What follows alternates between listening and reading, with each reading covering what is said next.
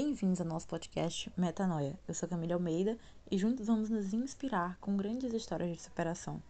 Com o apoio da Natura, estamos trazendo esse conteúdo para vocês.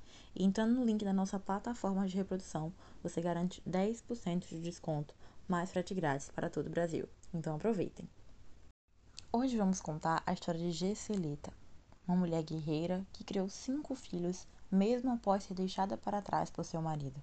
Sem explicações, desempregada e com seus filhos ainda pequenos, ela precisou ser forte e abraçar a metanoia para lidar com a sua angústia. Mas você deve estar se perguntando: o que é metanoia? Metanoia é a ação de mudar de ideia ou de pensamento, ou seja, deixar de seguir ou acreditar em determinada doutrina e vivenciar um novo, um novo modo de enxergar a vida. Para a psicologia, a metanoia é a mudança no modelo mental do indivíduo, representando um processo de reforma da psique da pessoa. A aprendizagem é responsável por essa alteração, tanto no modo racional, intelectual, emocional e espiritual. Assim, pode-se dizer que a metanoia é uma transformação profunda do indivíduo, quando esse se altera a sua consciência de mundo, se expandindo ou limitando-a. Agora estamos aqui com Gesselita Almeida, e eu queria que eu ouvi um pouco da senhora, queria saber que a senhora falasse um pouco sobre você, falar um pouco sobre sua vida. A minha vida foi difícil, muito difícil. Mas eu, como é que diz, é, superei. Superei por como?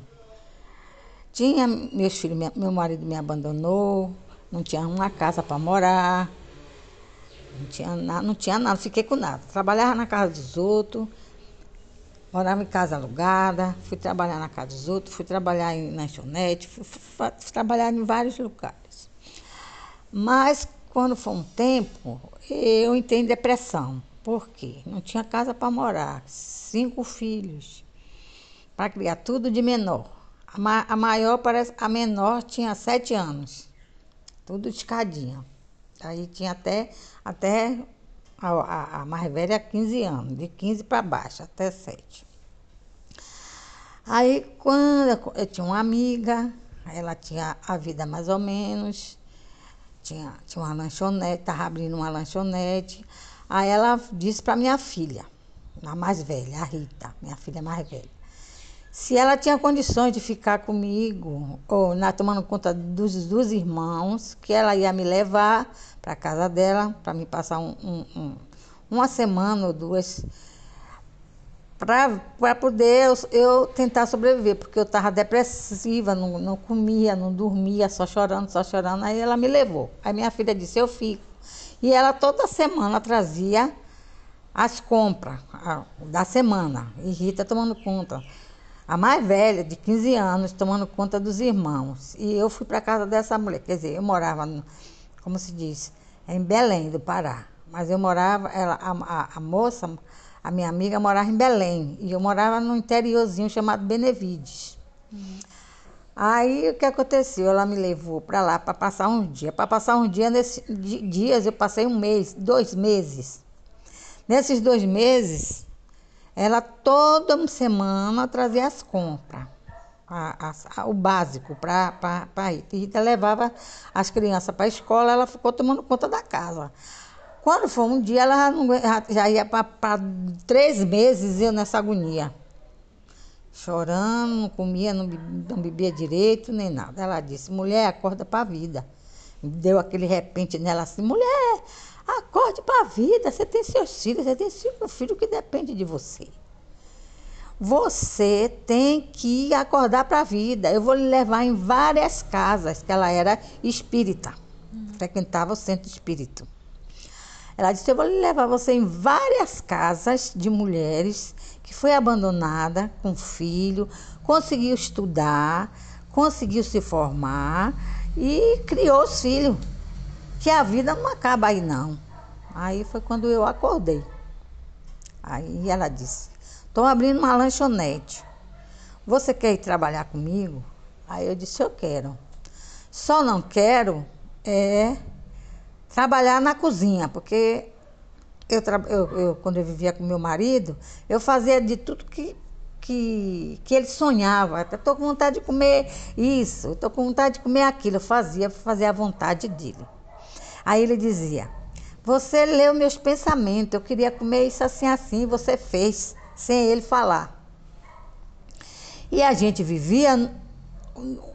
Foi um, uma coisa assim, uma separação que não dá para entender, porque a gente vivia nos beijos e nos abraços.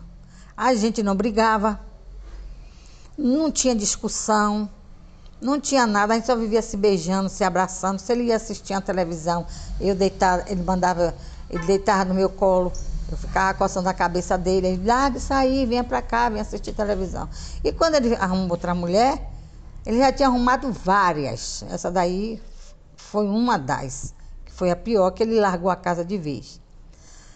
Mas eu sempre perdoava, pensando que ele ia melhorar, que ele ia melhorar, sempre dando aquela, tem aquela esperança que ele ia fazer, fazer aquelas coisas, mas que ia melhorar. Mas quando essa última, aí ele me abandonou a casa de vez. Aí foi quando quase que eu enlouqueci.